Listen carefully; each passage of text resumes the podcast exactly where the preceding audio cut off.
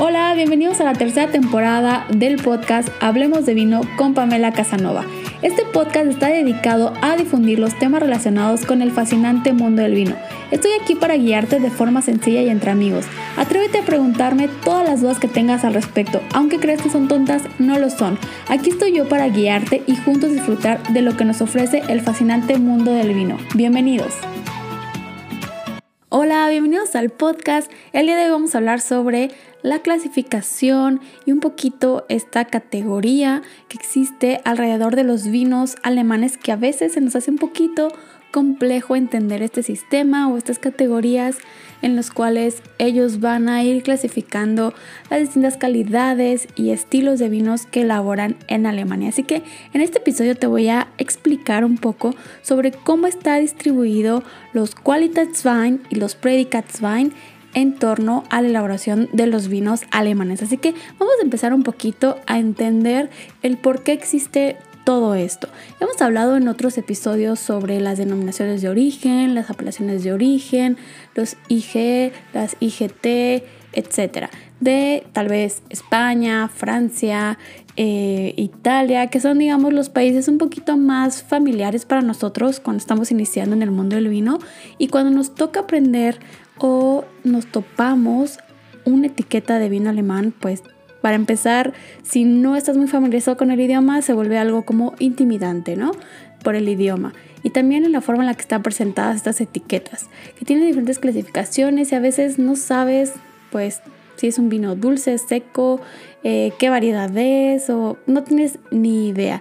Y bueno, pues lo vuelve un poquito obviamente complejo. Así que quiero explicarte un poquito el por qué todo esto. Y bueno, pues obviamente hay que regresarnos un poquito hacia atrás en la, en la época más o menos de la edad media eh, o un poquito antes o después en, este periodo, veámoslo así en la historia.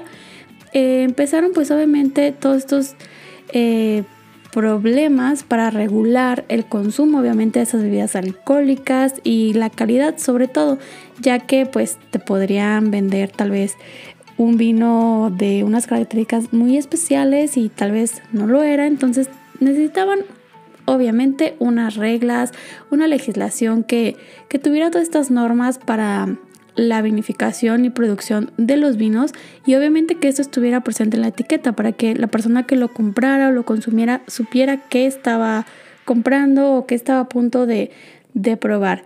Entonces, más o menos eh, empiezan a tener esta, esta idea de crear una legislación y justamente en el siglo XIX empezaron a, crearse fundaciones o asociaciones de esta forma de, eh, personas que se, de personas que se dedicaban justamente a la elaboración del vino y obviamente pues de mejorar la calidad de los vinos alemanes. Y bueno pues esto fue em, creando una especie de lo que hoy conocemos como cooperativas las cuales les ayudaban a tener una mejor producción y obviamente a que su producto pues se vendiera eh, pues un poco más fácil ya que tenían pues la ayuda de, los demás eh, personas que estaban dentro de estas cooperativas.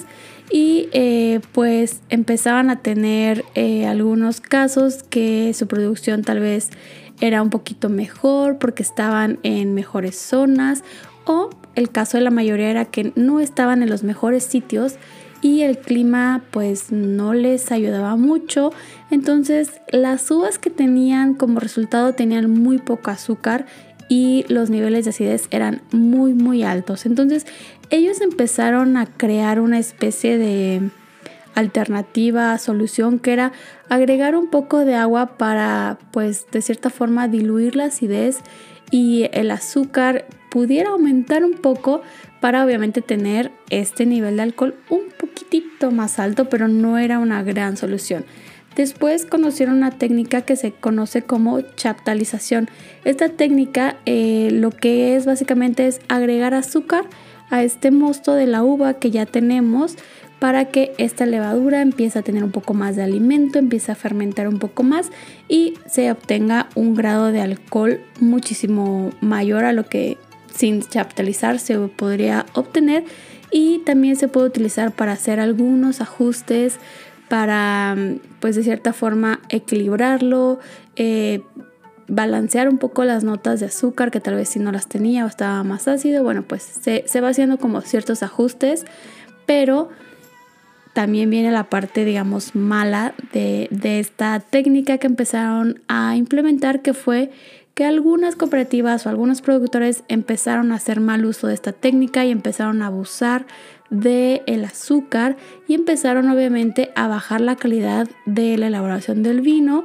Y bueno pues se tuvo que volver a hacer un ajuste y este ajuste fue un poquito más eh, estricto y se hizo la, una ley justamente en el año de 1892 y esta ley eh, tiempo después se fue modificando justamente para el año de 1901 ya se modificó para que la chaptalización ya estuviera controlada y regulada.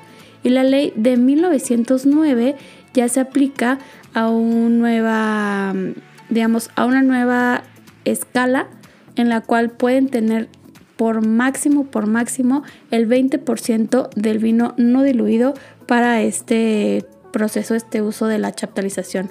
Los vinos que empezaron pues con estas modificaciones empezaron a tener pues un poco más de estatus, ya las empezaban como a ubicar en las etiquetas y bueno, pues de ahí empezamos a tener estos niveles de azúcar, que es a lo que vamos justamente con la clasificación de los vinos alemanes. Aquí, aparte de la calidad, obviamente vamos a tener niveles de azúcar en cada vino. Es por eso que tenemos una clasificación.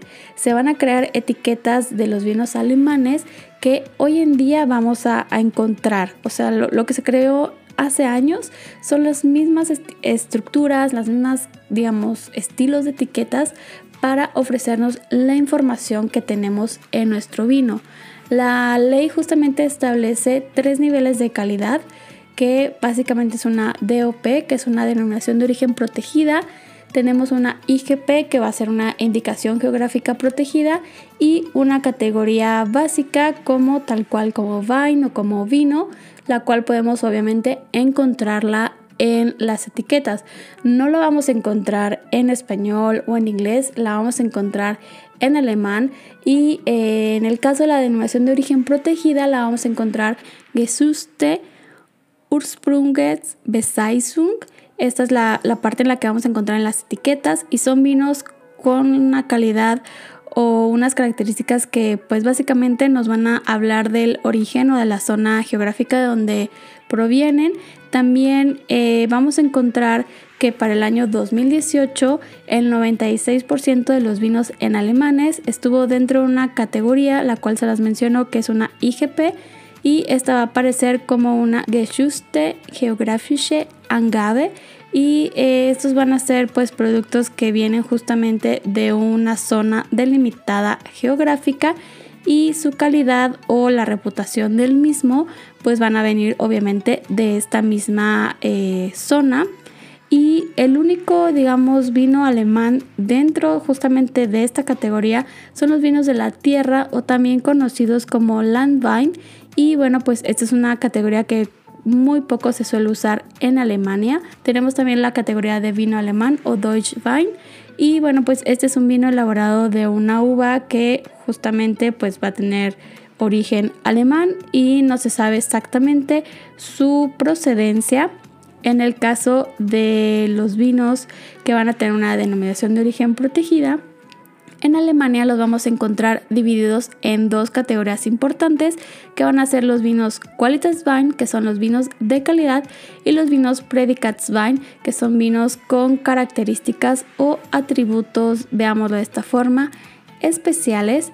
Y bueno, pues en el caso de los vinos Predikatswein, quiero eh, centrarme un poquito en esto, ya que está, está muy padre, está muy interesante cuando vas conociendo un poco más de, de la cultura de vinos alemanes, que vas entendiendo un poquito los gustos, porque a veces decimos, bueno, casi todos los vinos alemanes son como muy dulces o pues tienen un exceso de, de azúcar que tal vez no, no quieres, no estás buscando. Y bueno, pues tenemos obviamente diferentes categorías. Cuando en las etiquetas te aparezca la leyenda Trocken, quiere decir que es un vino seco. se aparece la leyenda de Halbtrocken, es un vino con algo de dulzor. Entonces aquí primero si aparece Trocken, bueno, pues ya vas a tener un vino seco. O si aparece Trocken, es un vino con algo de azúcar. Sobre esto vamos a tener eh, una, veámoslo así, una clasificación, unos niveles que eh, van a estar regulados por el azúcar. Entonces son niveles de azúcar que eh, necesariamente se tienen que conocer para entender más o menos el por qué son así. La primera sería la categoría o el nivel de azúcar cabinet, que esta es una categoría de los predicats y esto incluye vinos un poco más ligeros, más delicados. Aquí vamos a encontrar Riesling que normalmente tienen cuerpos muy ligeros que son pues muy livianos con algunas notas eh, ya sea de frutas verdes, cítricos o algunas notas florales. También tenemos la categoría de Spätlese que aquí son vinos de una vendimia tardía. También tenemos la categoría de Spätlese que son vinos de una vendimia o una cosecha tardía. Los Riesling que generalmente vienen de esta categoría de Spätlese tienen un poco más de aromas y sabores, es un poquito más concentrado con un poquito más de cuerpo. Después viene la categoría o el nivel de dulzor Auslese, que es una vendimia seleccionada.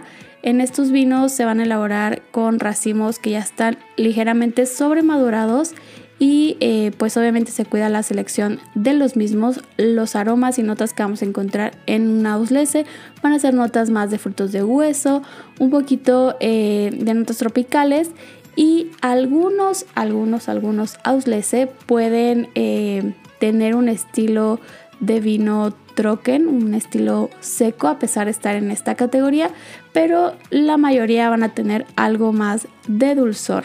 También tenemos eh, los vinos que tienen la leyenda Berenauslese. Es una vendimia que se hace de granos seleccionados. Estos vinos se van a elaborar o se van a eh, seleccionar a partir de racimos o justamente estas bayas, estos granos que van a ser de forma seleccionadas.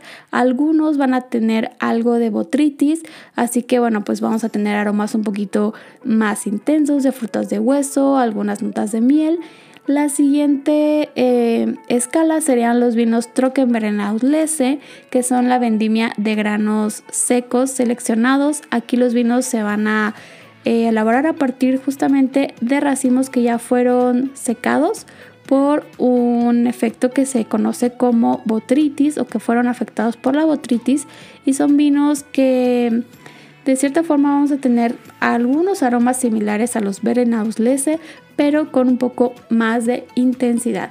Y por último, lo que yo siempre llamo que es la joya de la corona en los vinos alemanes es el famoso Eiswein o los vinos de hielo, que estos vinos solamente se van a elaborar a partir de uvas que fueron congeladas de forma natural. Aquí vamos a tener muchísimos eh, aromas de frutos de hueso, algunas notas de piña, también la botritis. Eh, puede estar presente, pero no interviene justamente en la producción de, estos vinos. Y bueno, solamente los Eiswein, por eso los llamo la joya de la corona en los vinos alemanes, porque solamente se pueden elaborar cuando las condiciones climáticas son las óptimas. Digamos que cuando literalmente la naturaleza quiso que la temperatura fuera muy muy baja para que los racimos de las uvas justamente se pudieran congelar. Entonces es por eso que solamente eh, en estas condiciones se puede obtener un ice vine. Y haciendo un breve resumen en los niveles eh, de dulzor que podamos tener en esta categoría, te voy a mencionar del más bajo al más alto. Entonces vamos a ir de menos a más. Recuerda que tenemos los Qualitätswein y los Predicatswein. El estilo de vino que puedes obtener de alguna de estas dos categorías son vinos de secos a semidulces. Después, dentro de la categoría de Predicatswein vamos a tener el estilo Cabinet, que son vinos que van también de secos a semidulces. Spätlese también de secos a semidulces.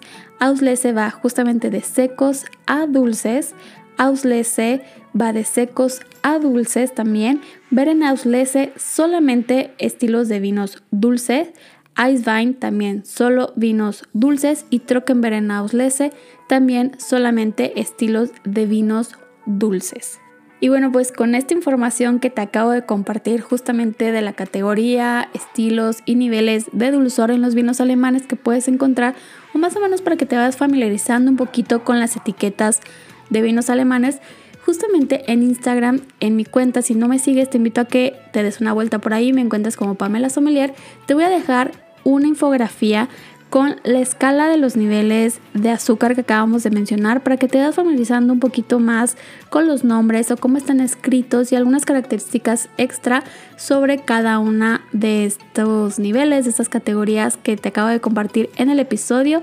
Y me gustaría saber qué te pareció, si aprendiste algo nuevo o si ya es un poquito más sencillo para ti entender las etiquetas de vinos alemanes. Y eso ha sido todo por el tema de la semana. Me gustaría leer tus dudas o comentarios y por supuesto de qué otros temas te gustaría que platiquemos aquí en el podcast. Nos escuchamos la próxima semana. Te invito a que me sigas en todas mis redes sociales en donde seguimos en contacto. En Instagram puedes encontrar como Pamela Sommelier y en Facebook como Pamela Casanova Sommelier. Nos escuchamos en la próxima. Bien abrazos.